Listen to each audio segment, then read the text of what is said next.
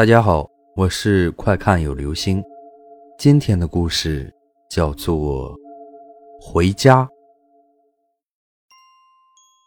这个故事是我住在北京的时候，有一次无意中听楼下的几个老太太闲聊听来的。我们总是听说，去世的人如果不是死在家中，在去世的第七天，他一定会回家的。今天我们就说一个回家的故事。零五年，我搬到了北京右安门附近，老式的居民楼，紧邻街边，交通也算是方便，附近比较繁华，菜市场、超市、学校，配套设施非常齐全。我家对面是北京一个比较大的小区，叫开阳里，听说是属于经济适用房，小区很大。都是一些二十层左右的高楼。有一天，我下楼买菜，回家时走到楼下，看见一群老太太坐楼下晒太阳，无意中听他们说起了前些时候发生在开阳里的一件事情。开阳里的正门就在我家住的楼的正对面，小区保安据说是二十四小时巡逻，右安门派出所就在附近，治安也是非常不错的。小区有一个新来的保安小林，这个星期轮到他值夜班。小林非常负责，值班的时候不像一般的保安就坐在屋里看电视，他值班的时候一般都是四处查看有无异常情况。一天晚上，小林巡逻到小区后门的时候，看见一个短发女子坐在小区的门口哭。小林很奇怪，就上前问这个女子怎么了。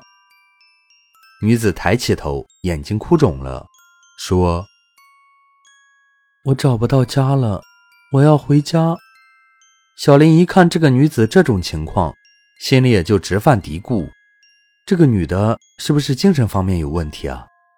但小林是个热心肠的小伙子，于是就说：“你家在哪儿？看看我能帮你不？”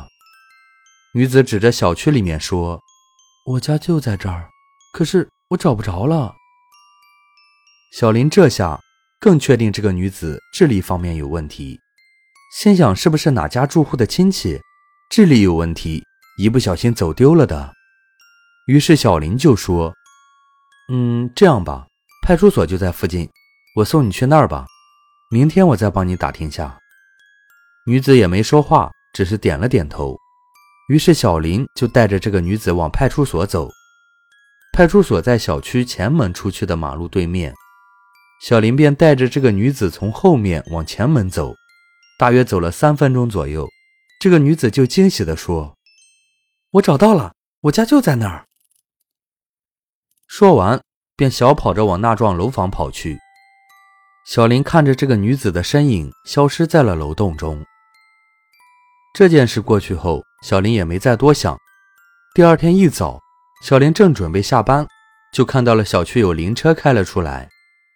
并且有业主把花圈摆放在了小区门口，原来是小区里有一家有人去世了，一大帮人捧着死者的遗像，神情悲痛地往小区门外走。小林无意中看了一眼遗像，吓了一跳，那个死者的样子和他昨天晚上见到的女子非常像。小林又是害怕又是好奇，于是悄悄地去打听了下，才知道死去的女子。一个星期以前，在天津出了车祸，当场就去世了，遗体直接在天津就火化了。小林出了一身冷汗。昨天正是死者去世的第七天，第七天，正是人们常说的回魂夜啊。好了，这就是今天的故事，回家。